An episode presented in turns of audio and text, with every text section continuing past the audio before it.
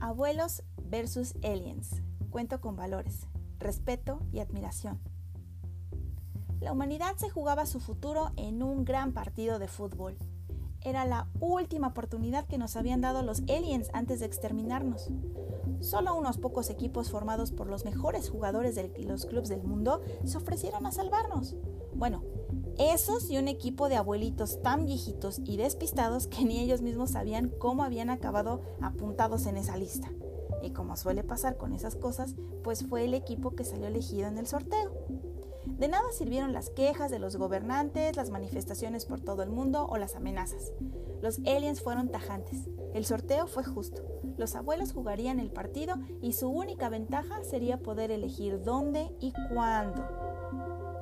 Todos odiaban a aquellos abuelitos viejecitos, despistados y entrometidos, y nadie quiso prepararlos ni entrenar con ellos. Solo sus nietos disculpaban sus errores de viejitos y los seguían queriendo y acompañando.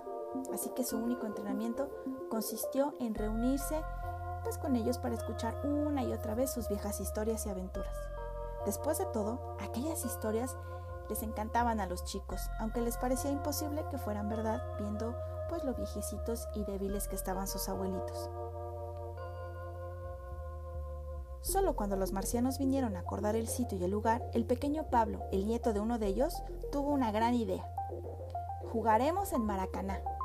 Mi abuelo siempre habla de ese estadio y lo haremos en 1960.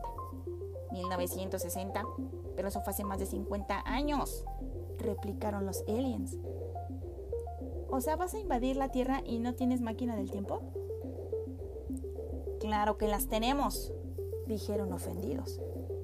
Mañana mismo haremos el viaje en el tiempo y jugarán el partido. Y todos podrán verlo en esas cosas que ustedes llaman televisión. Al día siguiente se reunieron los equipos en Maracaná. A la máquina del tiempo subieron los fuertes y poderosos aliens y un grupito de torpes ancianos.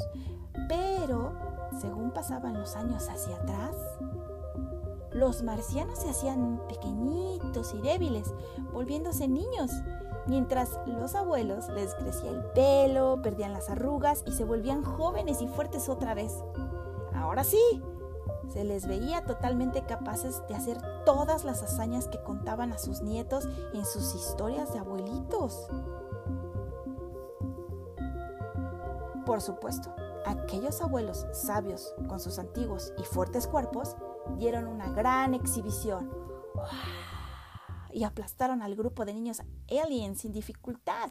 Entre los aplausos y vitoreos del público, cuando volvieron al presente, recuperaron su aspecto arrugado, despistado y torpe, pero nadie se burló de ellos, ni los llamó viejecitos. En vez de eso, los trataron como auténticos héroes, y muchos se juntaban cada día para escuchar sus historias, porque todos, todos, hasta el más burlón, sabía que incluso el viejecito más arrugadito había sido capaz de las mejores enseñanzas.